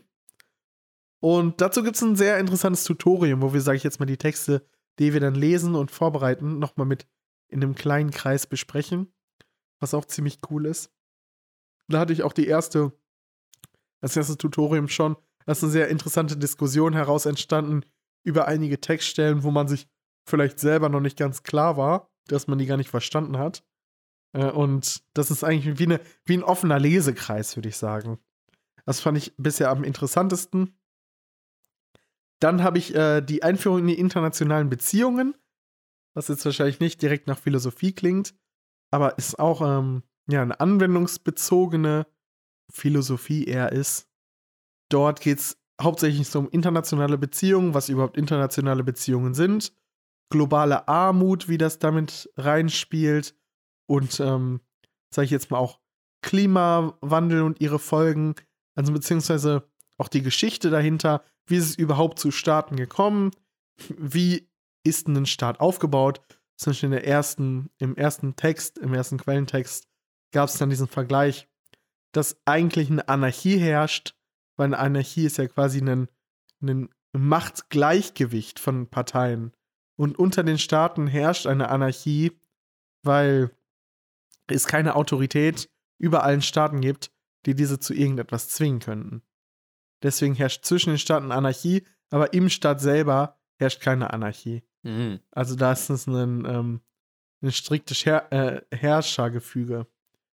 Davon versprechen wir eigentlich eher so einen Überblick, wie ist die internationale Beziehung überhaupt aufgebaut, was ist, wird in dieser verwirklicht, was ist historisch überhaupt gesehen ein bisschen passiert und ein bisschen so die Zusammenhänge der Welt. Ich denke mal nicht, dass es so extrem krasse Erkenntnisse dort geben wird.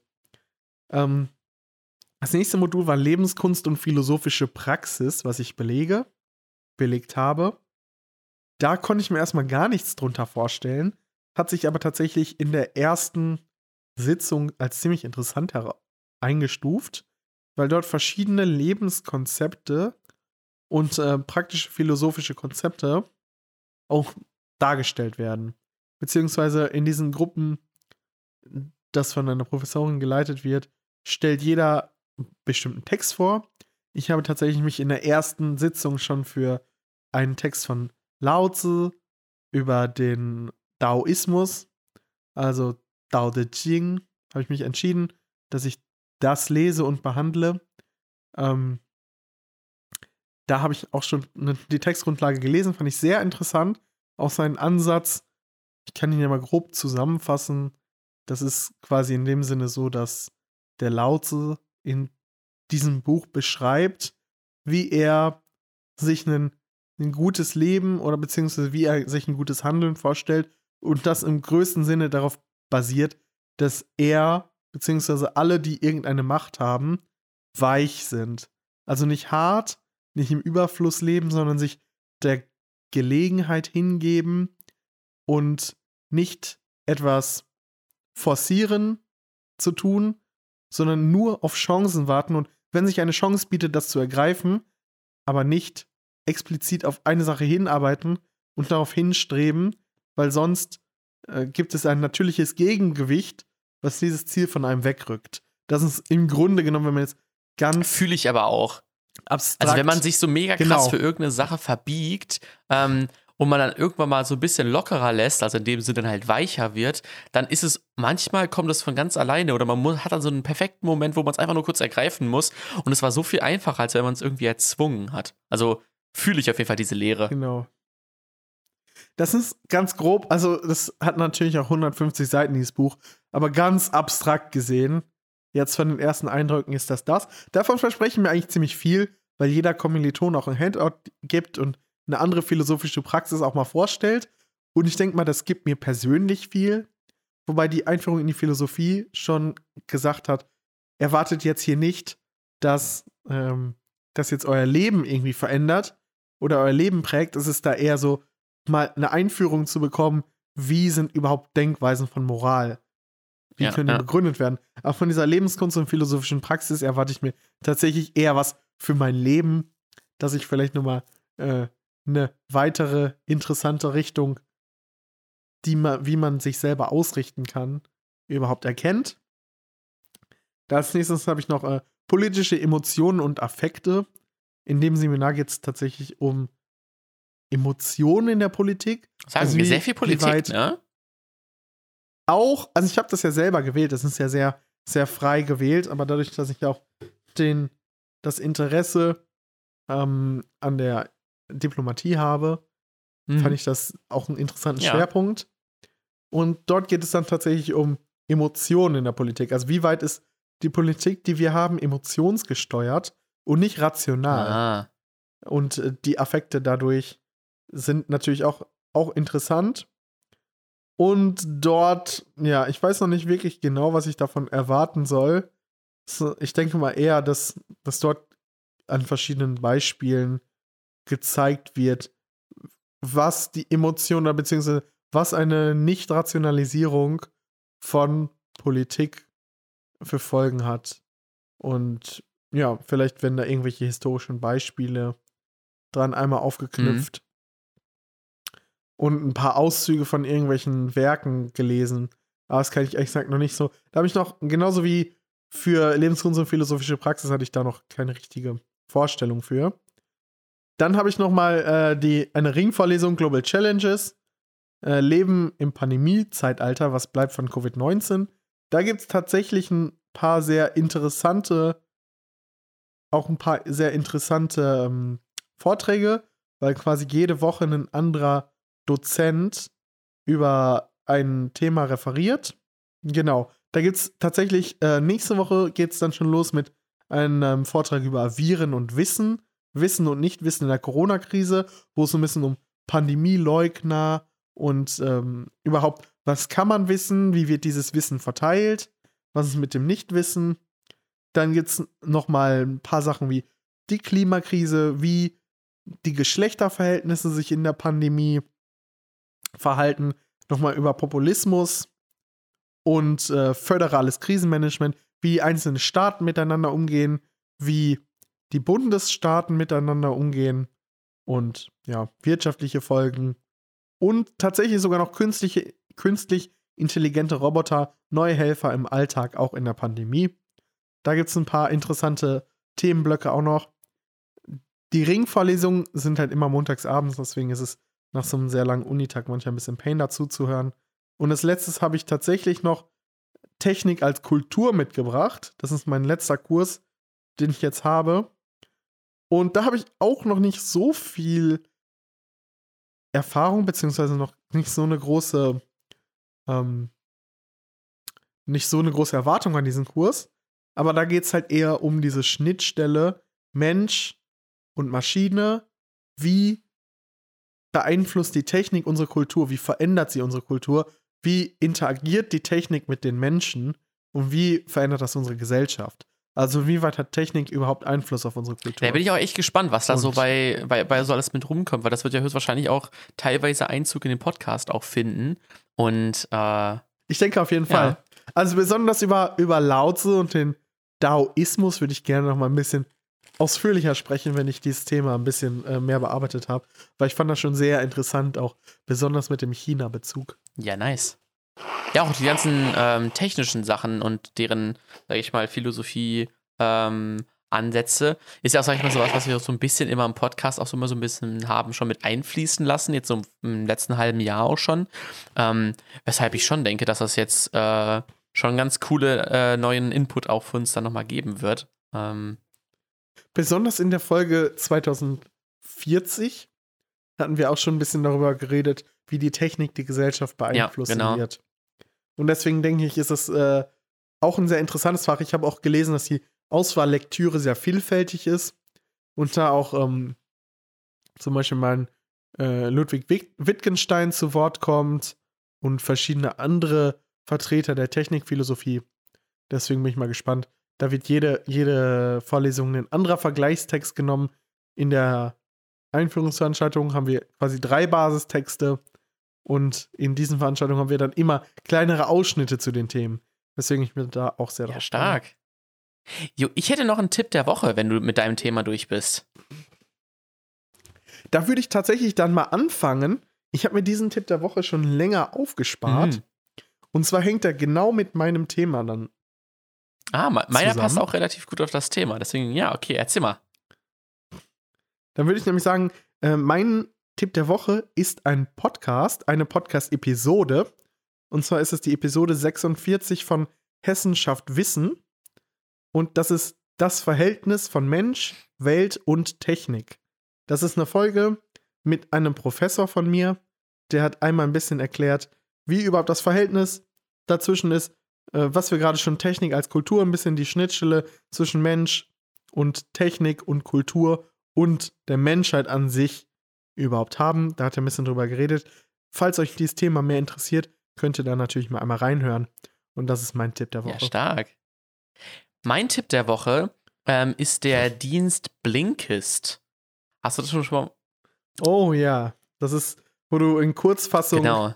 äh, Bücher. Wo du, wo du Ja. äh, Bücher in so Kurzfassungen zusammengefasst bekommst. Also letztendlich geht es darum, ähm, dass man halt, sage ich mal, so ein Sachbuch hat, das irgendwie keine Ahnung, sehr, das, das relativ lang ist. Und dieser Dienst fasst einem die Kernthesen in, ja, Ahnung, 15 bis 25 Minuten zusammen. Und das kann man sowohl lesen als auch vorgelesen bekommen von irgendwelchen äh, Leuten, die das dann dort einsprechen.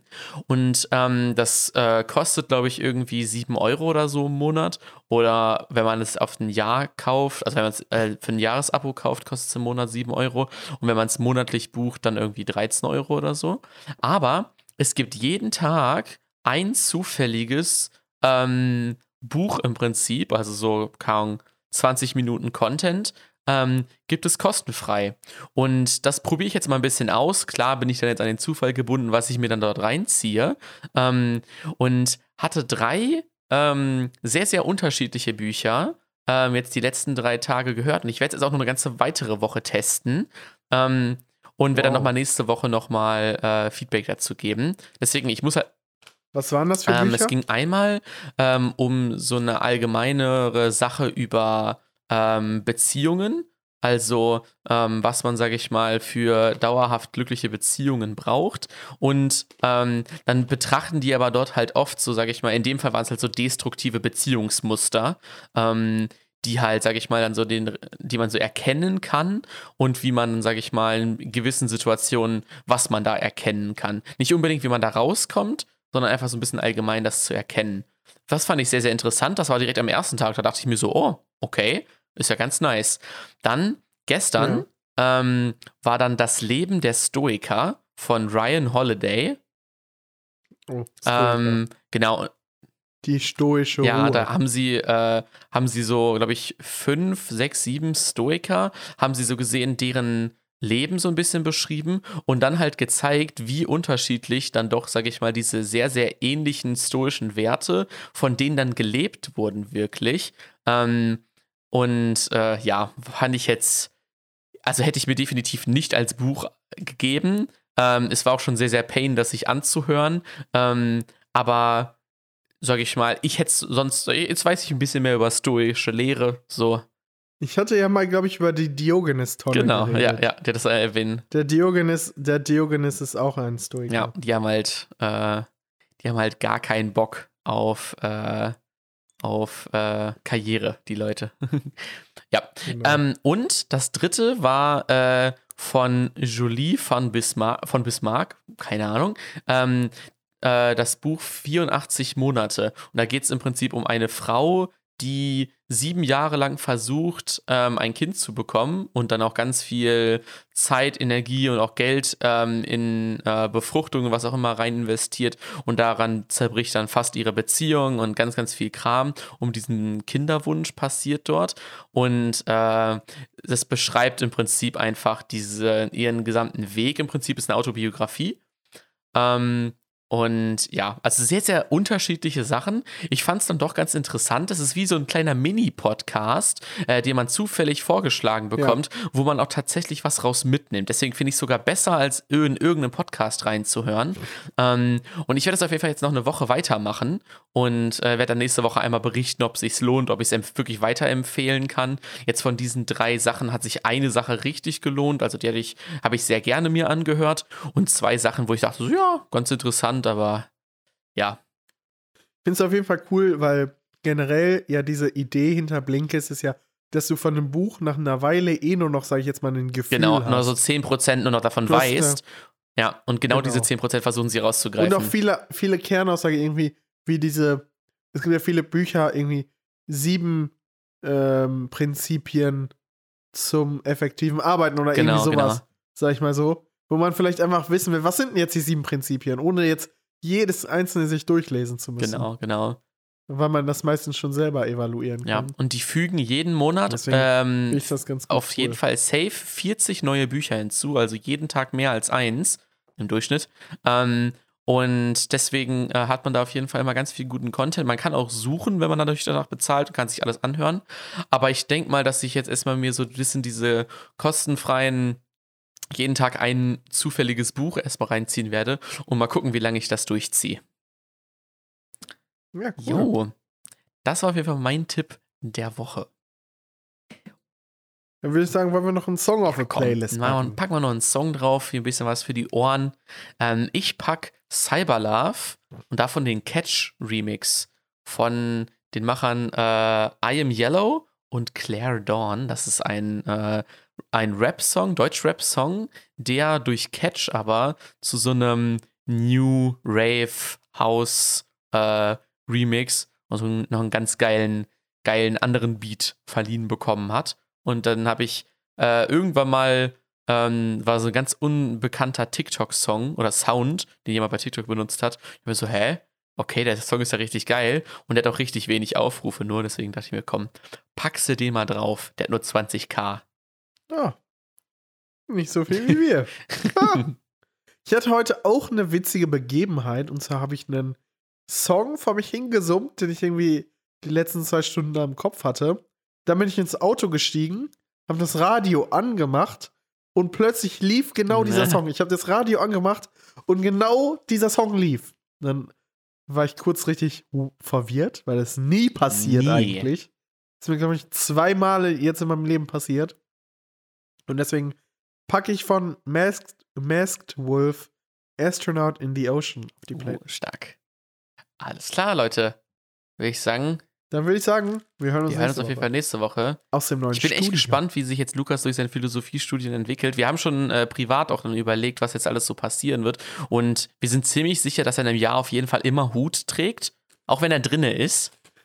So einfach immer einen Hut trägt. Und auch, dass er so auf jeden Fall keine Couch hat, sondern eher einfach so, so Paletten und dann obendrauf einfach so eine Matratze.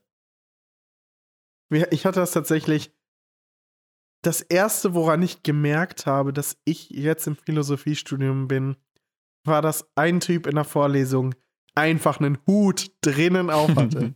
dachte ich, Ja. wow. Jetzt bin ich im Jetzt ist richtig angekommen. Deswegen, wir werden ja hier alle live miterleben, wie sich jetzt Lukas im Laufe des nächsten Jahres verändert. Ähm, und können dann einfach mal den Lukas von vor einem Jahr oder dann den Lukas jetzt mit dem Lukas in einem Jahr einfach vergleichen, und dann Vergleichen. gucken, welche Version uns besser gefällt. Das ist wie so ein M1 versus M2 Upgrade dann. Man weiß nicht, man weiß nicht, ob man jetzt beim Deal schon zuschlagen soll oder noch ein Jahr warten soll. weil entweder wird es dann richtig kacke, weil die irgendeinen Anschluss wieder rausstreichen, Ja. oder man nimmt jetzt hier das, den Good Deal. Stell dir vor, das wäre so richtig witzig. Wir würden so in einem Jahr drüber reden, ob wir den jetzigen Lukas mehr mögen als den von vor einem Jahr. Dann sage ich wahrscheinlich so, nee, der war mir irgendwie ein bisschen zu. Zu ruhig. Der war noch nicht so, er war noch nicht philosophisch, er war noch nicht so weit wie ich. Er war noch nicht so reif. Er war nicht so reif. Ja, gut, Leute. Dann würde ich klar. sagen, wir hören uns nächste Woche wieder. Alles klar, kommt gut durch die Woche. Bis dann. Macht's gut. Ciao.